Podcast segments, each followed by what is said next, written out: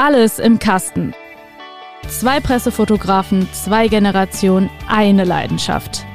Der VRM Fotografie Podcast mit Sascha Kopp und Lukas Görlach. Hi Sascha und alles im Kasten?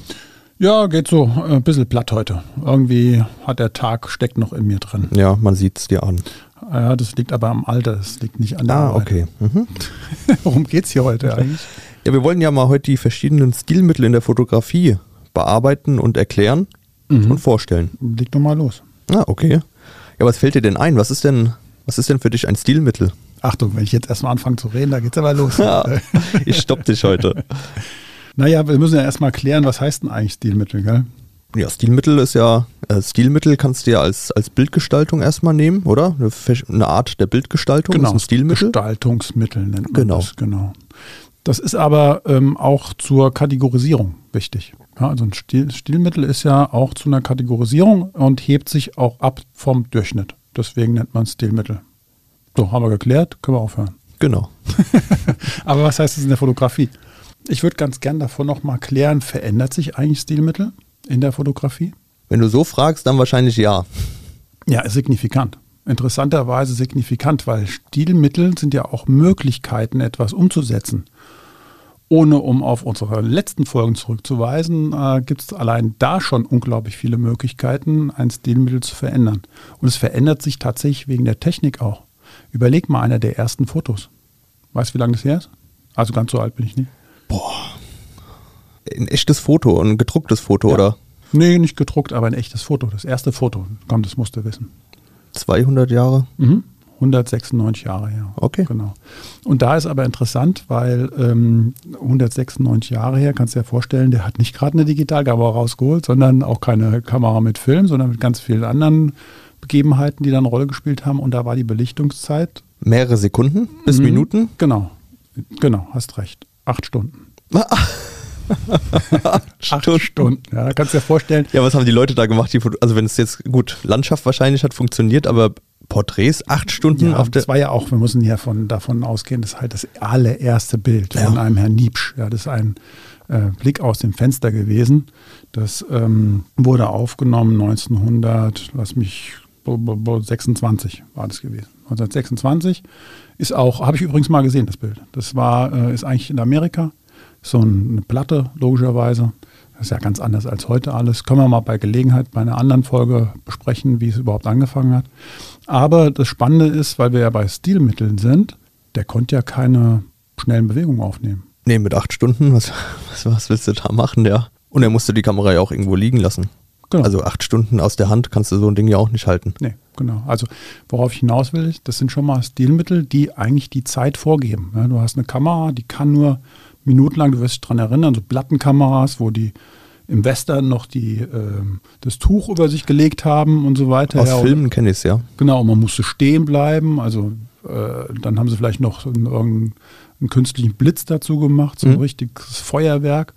Also das waren ja keine Möglichkeiten, sag mal, einen Reiter zu fotografieren im, im Galopp. Ja, das hast du heißt, heißt später gehabt.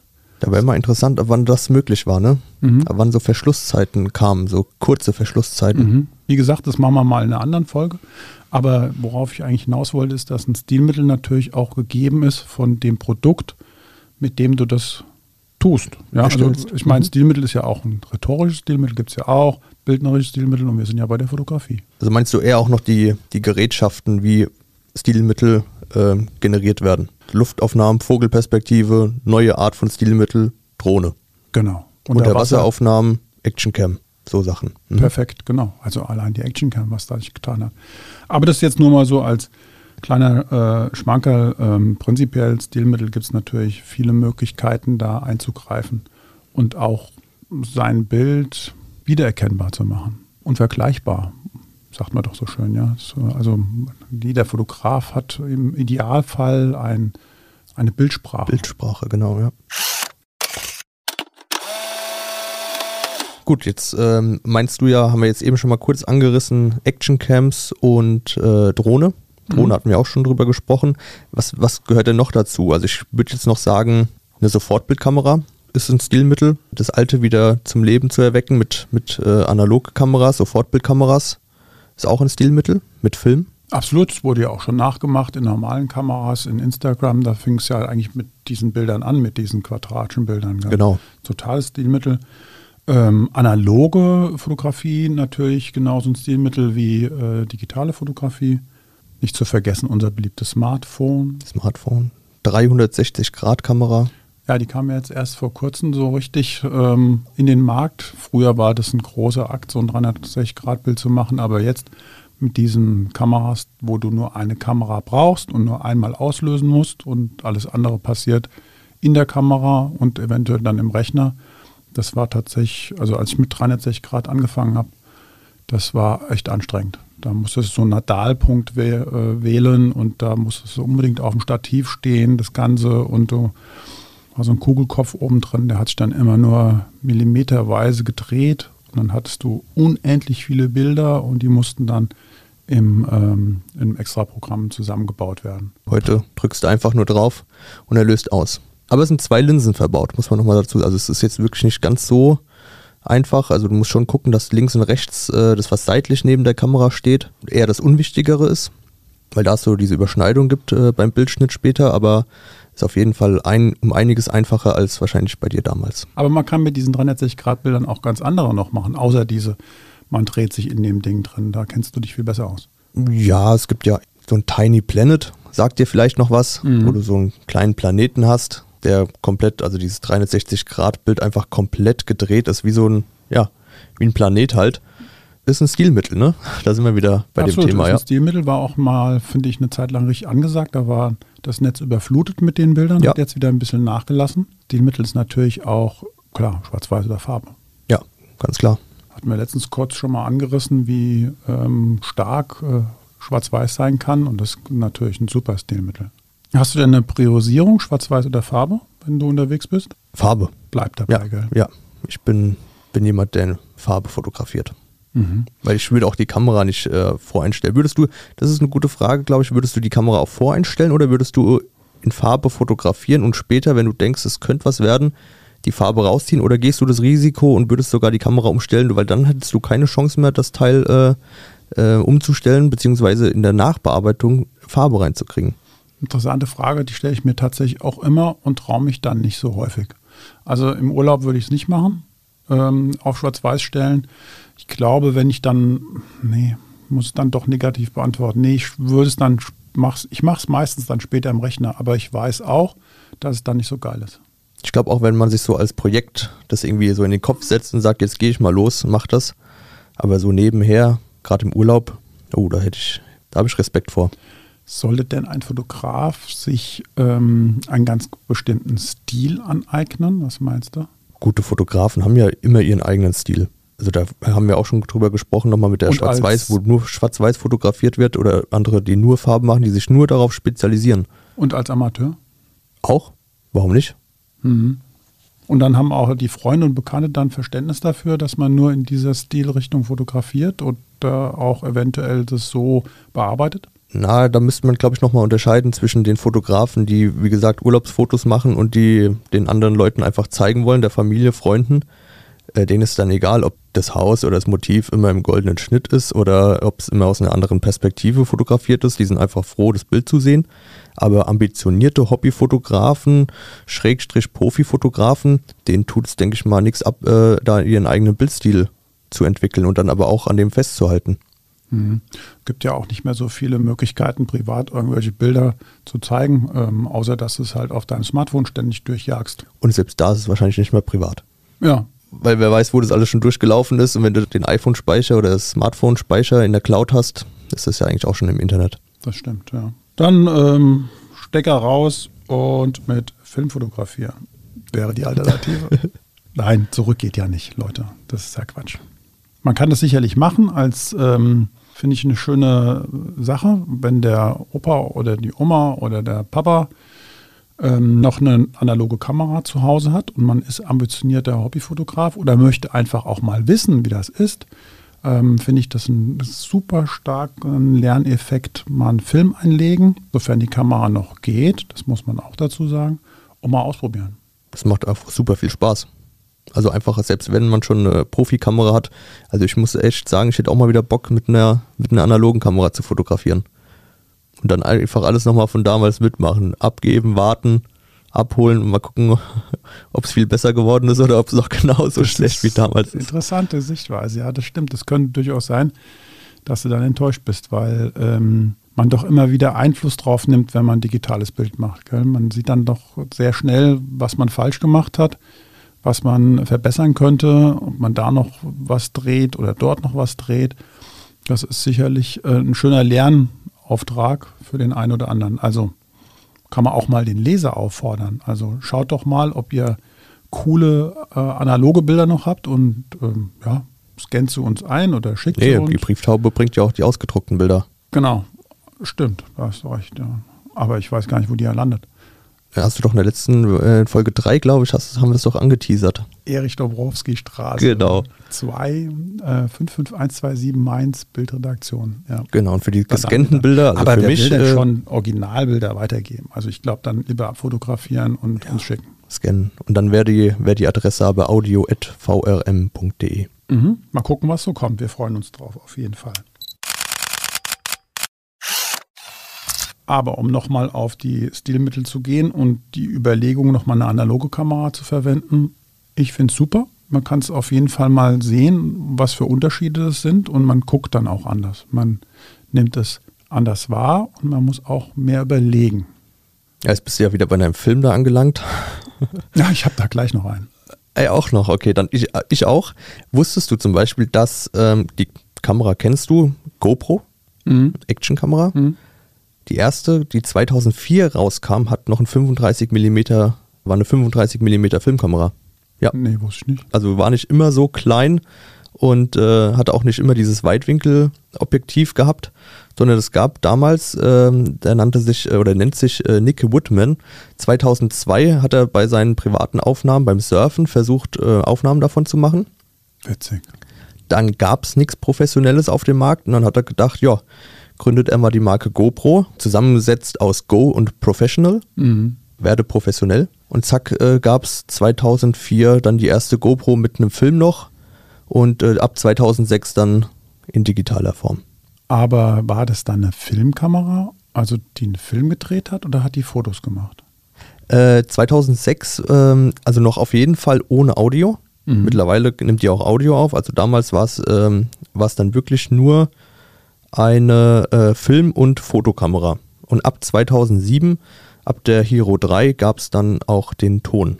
Und 2009 dann die Hero 5, die hatte dann schon die Panoramaaufnahme. Ja, aber jetzt haben wir ganz viel Werbung für die gemacht. Aber äh, prinzipiell hat die ja auch den Stil der Fotografie verändert. Die GoPro oder besser gesagt diese Actioncams. Du meinst jetzt den, den Winkel, diesen? Nee, die, nee, alles. Also das war auch so eine, finde ich, eine totale Revolution, weil du plötzlich als Beteiligter dich selbst da drin fotografieren konntest. Mhm. Also ähm, Perspektiven einnehmen konntest, die davor mit einer großen Kamera nie erreichen konntest. Das ist auch, finde ich, historisch, fotohistorisch total wichtig gewesen, plötzlich quasi vorne am Lenker zu hocken, die ja. Kamera, ja oder am Surfbrett vorne. Surfbrett, und, Ski, ähm, Snowboard, du mitten, das ist verrückt. Genau, mittendrin quasi bist und dabei dann Fotos machen kannst. Also das ist schon revolutionär. So Ego-Perspektive dann, ne?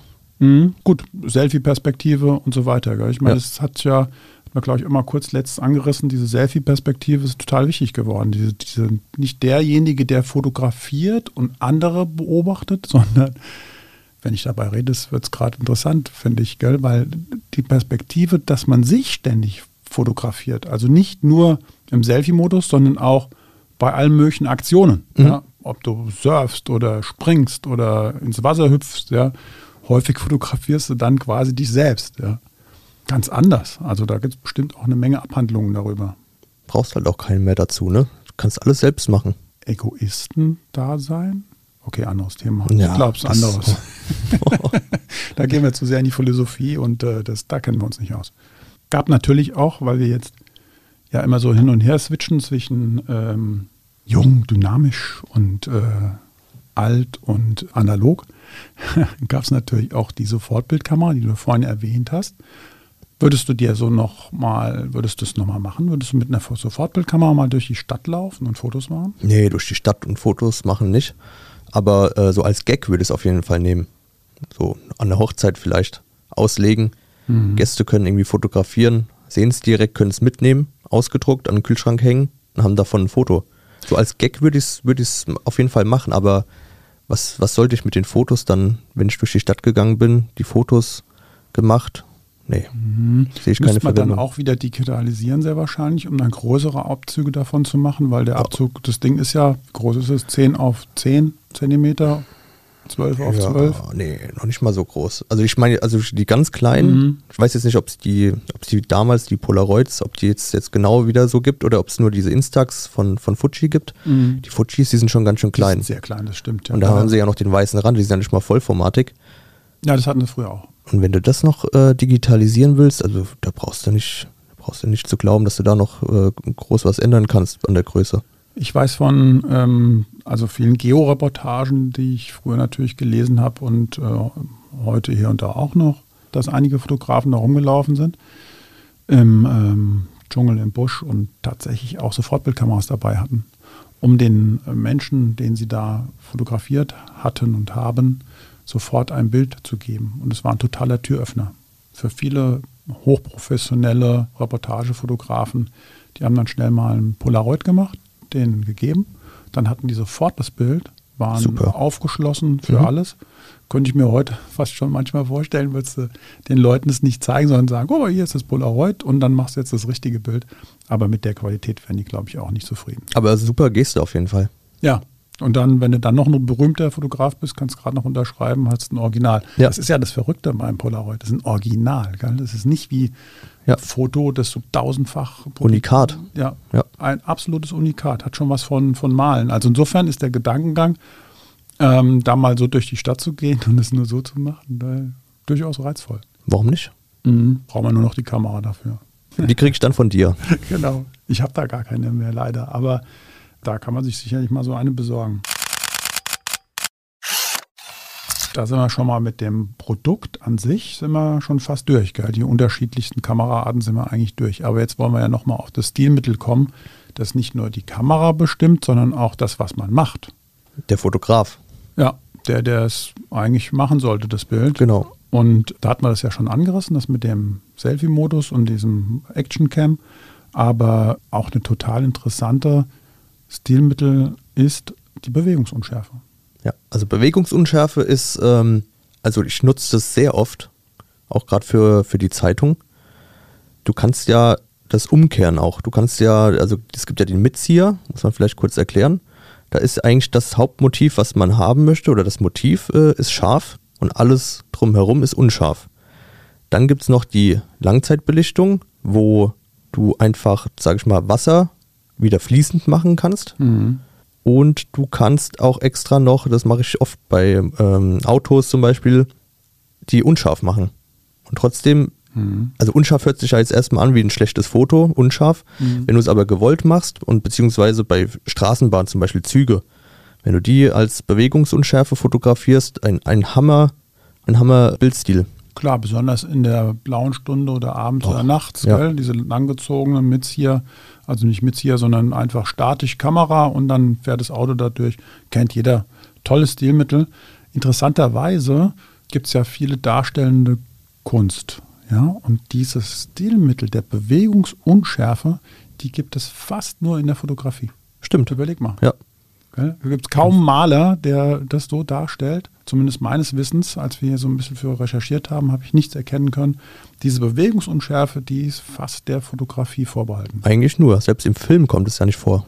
Nee, das ist dann auch total schwer. Das geht zwar, das hat man hier und da mal in so Reportagen aber das sind meistens journalistische Reportagen, wenn einer irgendwo in der Mitte steht und rumrum sausen alle in so einer Bewegungsunschärfe um einen rumrum. Das geht äh, schon es filmisch. Es geht aber schon in die Timelapse-Richtung dann, ne? Genau. Ja. Dann sieht man diese Bewegungsunschärfen schon, aber prinzipiell ist es wirklich ein sehr starkes fotografisches Stilelement. Nutzt du es oft? Ganz häufig. Also eigentlich fast ständig. Weil die Devise ist ja, was zeichnet mein Bild von anderen?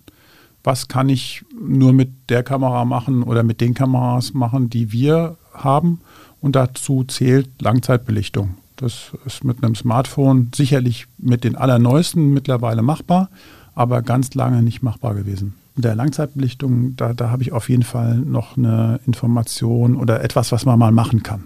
Ja, das ist jetzt nicht unbedingt ein Trick 17 oder ist es einer? Also deine Trick 17 sind meine, meine Tipps.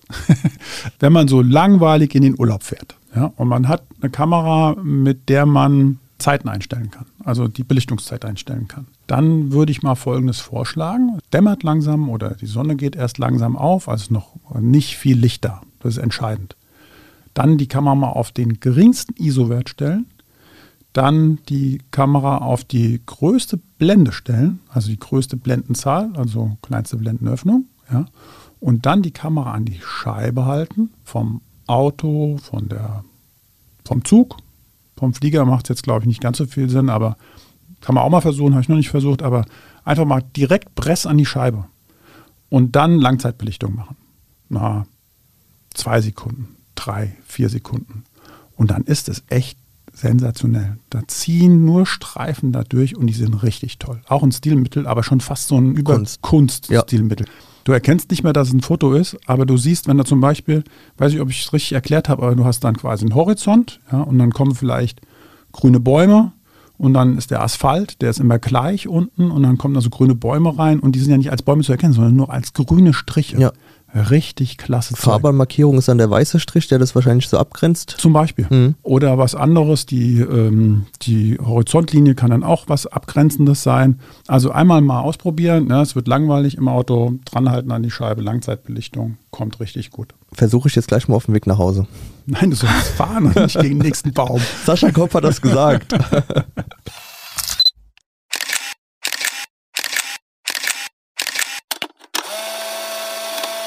Man merkt schon, wir haben ganz viele Stilmittel. Das, das nächste kommt von Lukas. Ja, das sind die führenden Linien. Was? okay, ja, die kenne ich. Ja. Mhm. Ist, ist, auch super, oder? Du gibst immer Linie vor, ich laufe hinterher. Ja, genau. ja, nee, aber ich finde es immer erstaunlich, wenn man mit ähm, Leuten spricht, die im ersten Moment gar nicht so viel mit Fotografie am Hut haben, denen man dann irgendwie das Bild einfach erklären kann und die im Nachhinein dann sagen, hey, stimmt, da hat man sich ja wirklich was bei gedacht. Und ich finde das immer bei diesen führenden Linien so genial, dass die einfach echt gut geführte Linien einfach zum Motiv führen. Das ist, hm. oh, und es ist auch super angenehm als Betrachter für das Auge. Und wenn du es dann später nochmal auflöst, weil im ersten Moment, wer sich nicht so mit Fotografie auskennt, der sieht es vielleicht nicht. Das ist zwar ein schönes, schön anzuschauen und das Auge dankt einem, aber äh, wenn du das später nochmal erklärst, äh, da sind die meistens echt immer baff und sagen, ach krass, da hast du recht. Das führt genau in die Mitte, das führt genau zum Motiv oder das führt mich durchs Bild durch. Auch ja. ein Mega-Stilmittel. Klar, Linienführung ist total wichtig, finde ich auch. Unter anderem wird ja auch ein Bild gelesen. Es gibt ja auch Untersuchungen, wo guckt ein Betrachter zuerst ja. auf ein Bild hin, wie geht die Pupille, wo, wo bleibt sie hängen, etc. Linien helfen da total für, um ein Bild eine Dynamik zu geben. Also machen wir, glaube ich, beide ganz gern. Gell? Sobald du Linien siehst, nimmt man die auf ja. und führt die quasi durchs Bild. Und da erkennt man manchmal, weil wir es schon mal hatten, gute und schlechte Bilder, manchmal erkennt man da bei nicht so guten Bildern, wobei es ja den Spruch gibt, äh, es gibt kein schlechtes Foto, es gibt nur unterschiedliche Geschmäcker. Boah, kann man drüber sprechen. Ja. Aber prinzipiell, äh, glaube ich, sehen wir dann bei Linien doch häufig auch eine Linie, wo man sagt, ach, warum hast du die nicht aufgenommen? Und die zu Ende gedacht, diese Linie in dem Bild. Manchmal ist es wirklich so, manchmal fotografiert man es auch einfach und hat vielleicht was ganz anderes mhm. im Kopf gerade. Und das ist jetzt dein äh, Beispiel zum Beispiel und später erkennst du erst, ach Mist, da war die Linie. Mhm. Noch einen halben Meter nach rechts hättest du das noch mitnehmen können. Darf Aber man sieht es auch an schlechten Fotos, gibt es ganz oft, also wer unsere Bilder kennt, der weiß, so ab und zu ist mal eins schief. Ja. Schräge Fotos, also wirklich schräge Fotos, mhm. ähm, machen wir ganz gerne, aber da steckt auch immer noch ein bisschen was Grades dabei. Also das ist uns auch oft aufgefallen oder fällt einem dann auch auf, es gibt eigentlich immer eine gerade Linie. Mhm. Meistens im Horizont, also horizontale, ist irgendwas Grades noch dabei. Und, ähm, und das unterscheidet auch manchmal die Fotos, äh, die ich sehe von, von unseren, die einfach wahllos schräge Fotos machen wo absolut keine Gerade drin ist, wo das Auge überhaupt nicht irgendwie zur Ruhe kommt, sondern einfach nur ein schräges Foto ist. Und da darf ich, muss ich auch ganz kurz noch anhängen. Bitte. Abraten davon, wenn irgendwo äh, Horizont zum Beispiel im Bild ist, den am besten gerade lassen. Hm. Das wird nur schräg. Echt? Das würde ich jetzt gar nicht verallgemeinern, aber das Vordere würde ich dir zustimmen. Das ist wirklich schräge Bilder, haben ein Gefühl und ähm, mal hat man das Gefühl, es funktioniert gar nicht, das schräge Bild. Und mal hat man das Gefühl, ah, das ist gut, das schräge Bild. Warum ist das jetzt plötzlich gut und das andere nicht?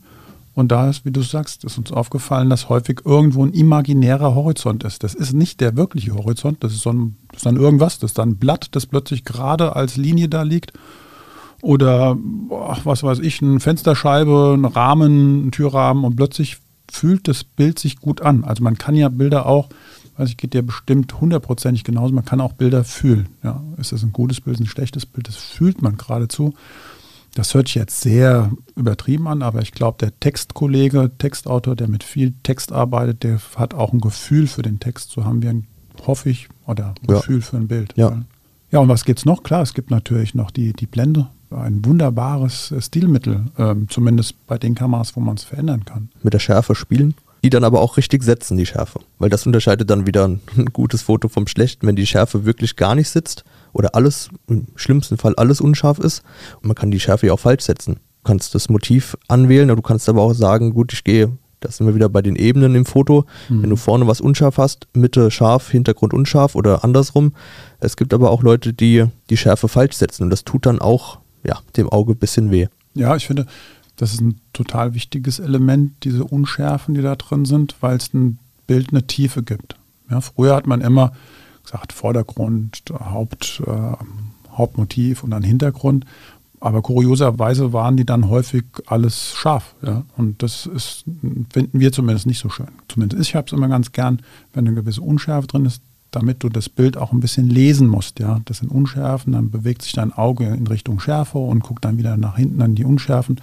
Das ist so ein bisschen das Lesen Bildes und dazu gehören die Unschärfen. Wenn du das Hauptmotiv nicht auf Anhieb erkennst, wenn du das noch irgendwie suchen musst, und das ist dann meistens ist es in einem vollkommen scharfen Foto. Du musst ja auch die Idee des, des Fotografen irgendwie sehen. Und wenn du dann ein Bild siehst, was komplett scharf ist, dann suchst du ja erstmal, denkst, geht es dem jetzt um dieses Haus da vorne, geht es dem um den Himmel da hinten, den mhm. Baum da vor dem Haus. Wenn alles scharf ist, wenn du mit einer Blende 2.8 oder noch offenblendiger fotografierst, dann stellst du die Schärfe auf dein Motiv Mhm. Und jeder weiß direkt, ah, das will er mir damit zeigen, beziehungsweise da, wo er drauf scharf gestellt hat, ist sein Hauptmotiv. Ich finde es so schön, weil ähm, da machen viele den Fehler, zumindest bei Porträts, das geht mir manchmal so, dass die Leute dann sagen, oh, guck mal, hier ist ein toller Busch, da können wir uns doch da vorstellen. Ja? Und dann machst du ein Porträt, also wir machen es nicht mehr, aber du siehst es hier und da, dass uns so Bilder angeboten werden dann steht einer vorm Busch und das Gesicht ist scharf und der Busch, Busch ist scharf. Das sieht einfach nur schlimm aus. Nein, es sieht nicht schlimm aus, es sieht äh, anders aus. Ja, aber, aber man möchte natürlich mit äh, Unschärfen ähm, eine Bedeutung irgendwo hinlegen. Gell? Und beim Porträt macht es natürlich keinen Sinn, jemanden vor dem Busch zu fotografieren und alles ist scharf.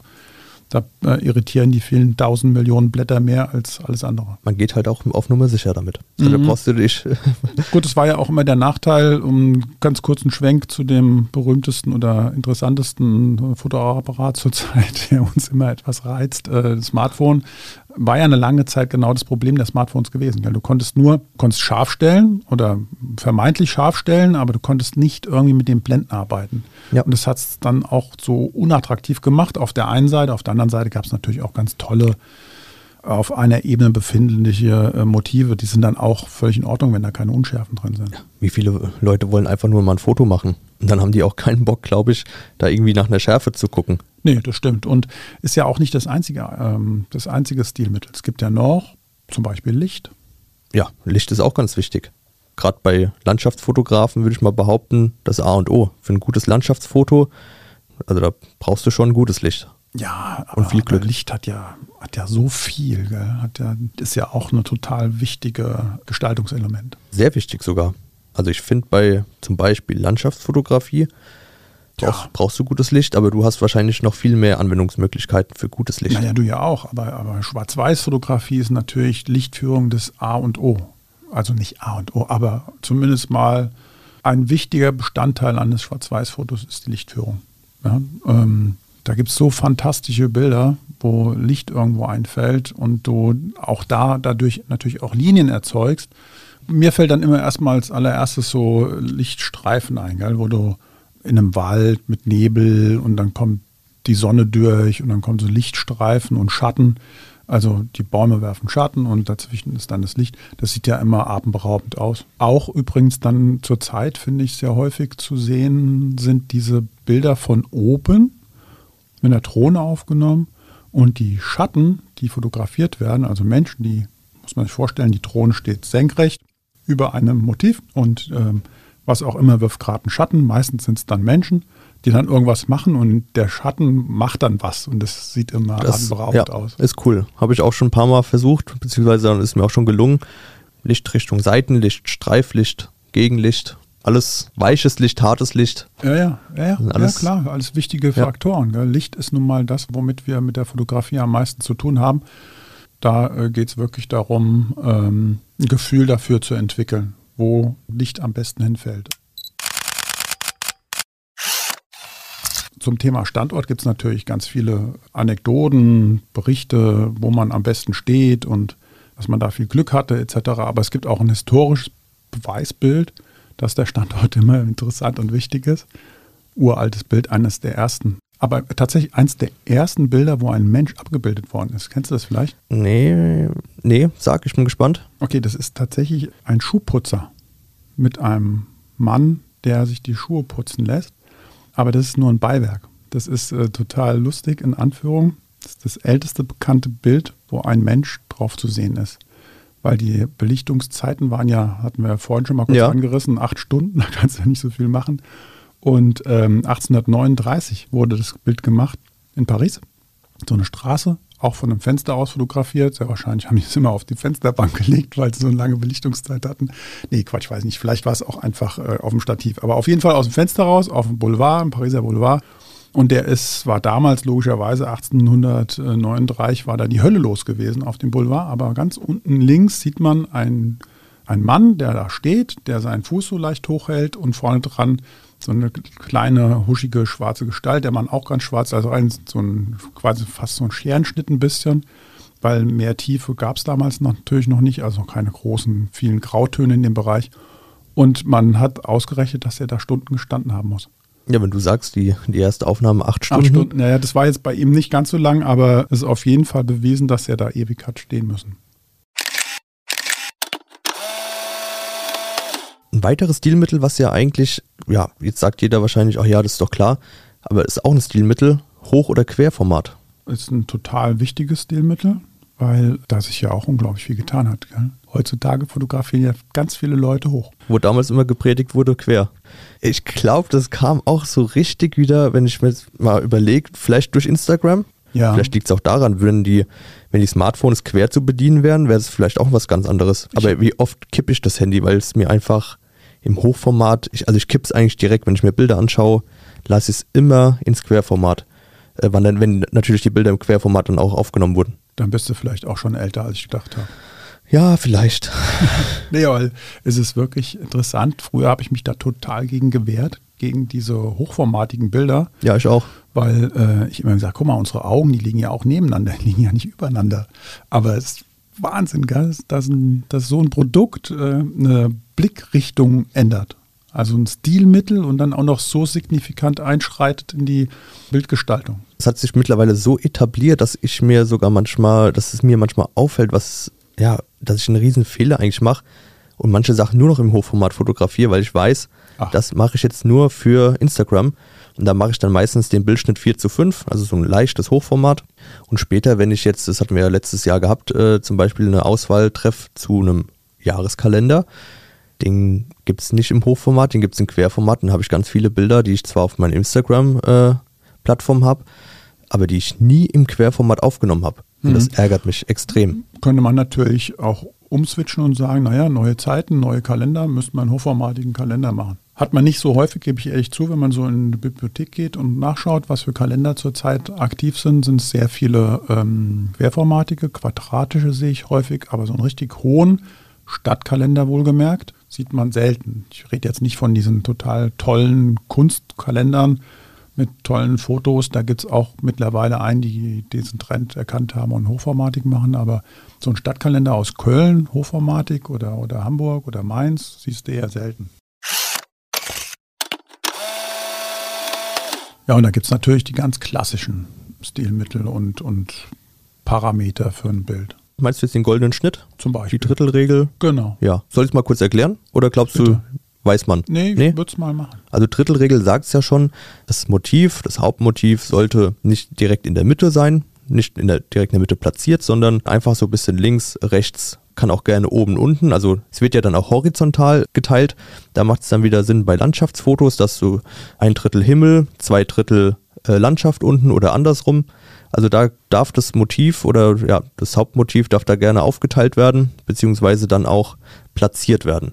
Ja, und da kann man natürlich auch tolle Effekte mit erzielen, weil meistens gucken wir ja so, wo ist der Horizont und ist der hier in der Mitte oder wo auch immer. Ja, also auf jeden Fall kann man da auch viele und tolle Experimente wagen. Zum Beispiel den Horizont nur unten ganz klein drin haben und mal ganz viel Himmel haben mit einem super Weitwinkel. Im Urlaub macht bestimmt auch mal Spaß und umgekehrt natürlich genauso. Das Meer vorne ganz dominant und viel und vielleicht hat man auch total schönes Wasser, wo man die Steine unten sehen kann. Dann ist der Horizont wirklich nur im letzten, ach, nicht mal letzten Drittel des Bildes noch zu sehen. Kann auch ein schönes Bild sein. Macht es auf jeden Fall spannend. Am Anfang, als wir angefangen haben, das ist vielleicht eine ganz nette Anekdote, ähm, am Anfang, als wir angefangen haben, die Horizonte kippen zu lassen, in der Zeitung, da hatte ich vielleicht zwei, drei böse Leserbriefe gehabt, die richtig ähm, sauer waren, was ich denn getrunken hätte. Der Horizont wird doch so fallen. Da war ich erstmal total irritiert und habe mir dann aber, weil das finde ich immer das Beste, am besten anrufen, wenn eine Telefonnummer da ist. Und das war auch so. Und habe angerufen und habe gefragt, Sie haben mich daran gestört. Ähm, erklären Sie mir doch mal, warum. Da war der dann wieder ganz nett und hat mir dann erzählt, ja, das finde er nicht schön. Und dann habe ich gesagt, ja, das ist absolut Geschmackssache, finde ich auch in Ordnung, wenn man das nicht schön findet, aber es ist zurzeit ein Stilmittel. Und er hat dann gesagt, er würde die FAZ lesen. Und das war mein Türöffner, weil in der FAZ gab es da schon mittlerweile mehrere Bilder, die so erschienen sind. Das ist ihm nur nicht aufgefallen. Und das habe ich ihm dann gesagt. habe gesagt, in der FAZ habe ich letzt erst wieder eins gesehen, das total schräg war. Und dann, ach, das ist mir gar nicht aufgefallen. Also ich finde, ähm, Stilmittel oder ähm, Geschmacksrichtungen ändern sich natürlich auch immer. Und dazu zählt auch das vielleicht mal rausgucken. Es gibt sogar einen Fotograf, der behauptet, ein Foto muss Kunstrichtung quasi zerstören. Okay. Ja, der hat ähm, Fotos gemacht, die komplett anders sind. Also nicht darauf geachtet, dass jemand reinguckt, sondern immer rausguckt, dass die ähm, Zweidrittelregelung nicht funktioniert und also richtig zerstörerisch. Das hat natürlich auch einen künstlerischen Aspekt gehabt. Fällt auch auf dann. Fällt auf. Ja. Ich habe sie mir angeguckt, ich fand es jetzt nicht so schön, aber ich finde es toll, wenn man sich das traut, einfach auch mal zu sagen, so ich mache jetzt mal was ganz anderes gegen den Strom, lauf mal in eine andere Richtung, ist eigentlich genau das, was ja Fotografen machen sollten. Anders gucken, neu sehen, neu entdecken. Nicht schlecht, fand ich ganz gut. Und zu dem Thema goldenen Schnitt, da ich das jetzt nicht richtig ausführlich erklärt habe mit den äh, neuen Kästchen und äh, der Anordnung, da gibt es ein cooles Feature. Da müsst ihr mal im Menü schauen. Und zwar nennt sich das meistens Gitteranzeige oder Gitternetz einblenden. Und da gibt es sogar, bei, würde ich mal behaupten, jetzt bei professionellen Kameras, gibt es sogar äh, den Reiter goldenen Schnitt. Aber Komm, selbst das echt? Gitternetz, das hilft euch schon so enorm. Ähm, erstens wisst ihr, Das ist ja der Hammer, ist ja wie meine äh, Motivklingel. äh, so ganz so schlimm ist es nicht. ganz so schlimm ist es nicht. Also man muss dann schon noch ein bisschen was dafür tun. Äh, nämlich das Motiv dann genau halt auf die, auf die Linien setzen und auf die, auf die Eckpunkte. Aber ähm, das ist ein, ist ein super Hilfsmittel, auch um Fotos gerade zu machen. Und keine Angst, das wird später nicht auf dem Bild zu sehen sein. Sehr gut. Ja, aber wenn wir schon bei dem Menü der Kamera sind, hätte ich noch ein Stilmittel. Es gibt nämlich ganz viele Kameras, die eigene Stilmittel drin haben im Menü. Ich habe so zwei, drei kleine Kameras, die man eigentlich immer dabei haben kann. Also nicht alle, sondern immer nur eine davon.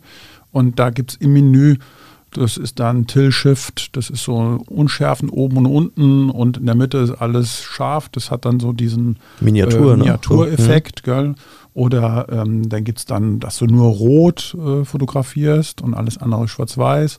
Dann gibt es auch ähm, so ein, so Blendeffekt. Also da mal ein bisschen stöbern in der Kamera. Manchmal hat die ein oder anderen echt lustigen Effekt und den kann man durchaus auch mal, finde ich, im Urlaub rausholen und sagen, komm mal, das mache ich jetzt mal mit diesem, wie auch immer gearteten Blendeffekt. Ich war letztens in Deutschland unterwegs gewesen und auf vielen Burgen und wenn man dann da oben steht und dann diesen Tilt-Shift-Effekt macht, ist immer super. Diesen Tilt-Shift, finde ich wirklich witzig, ja. Gerade so mit so Menschen und in Städten. Genau. Äh, wirkt wirklich wie so eine Miniaturlandschaft. Äh, super Effekt. Und da gibt es doch auch noch den, und dann wären wir schon beim nächsten Stilmittel, gibt es ja auch die Einstellung Makro, Makrofotografie. Auch ein Stilmittel. Ja, natürlich. Super Stilmittel. Und da kannst du auch Stunden verbringen mit Makrofotografie. Ja, und wenn du das richtig professionell machst, also das, boah, habe ich letztens gesehen, wie so ein richtig scharfes Bild, dass es einfach mal aus 20 verschiedenen Fotos entsteht.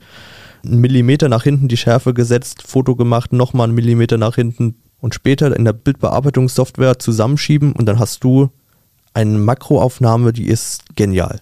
Weil alles scharf ist, was du willst und der Rest ist alles, alles unscharf. Das ist natürlich noch mit ein bisschen Arbeit verbunden. Ich glaube nicht, dass es dann eine Automatik gibt, die das zusammenmercht, sondern ich glaube, du musst dann schon mit dem Pinsel das wieder wegradieren, was du da nicht haben willst. Also das schon, steckt schon viel Arbeit drin, aber das äh, Endprodukt ist genial.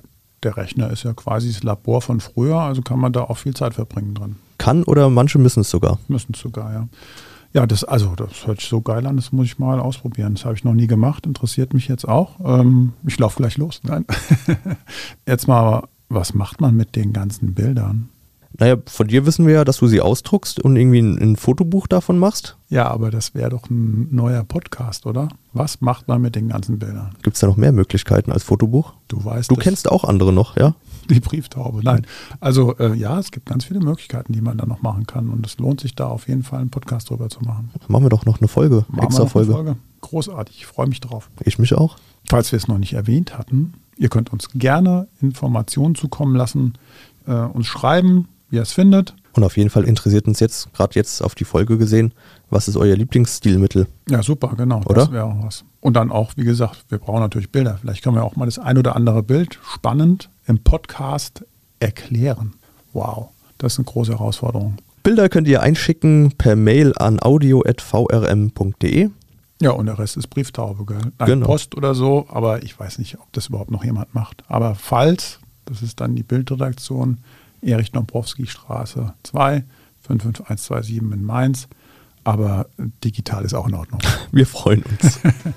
Alles im Kasten ist eine Produktion der VAM von Allgemeiner Zeitung, Wiesbadener Kurier, Echo Online und Mittelhessen.de. Redaktion Sascha Kopp und Lukas Görlach. Produktion Mike Dornhöfer. Ihr erreicht uns per Mail an audio.vam.de.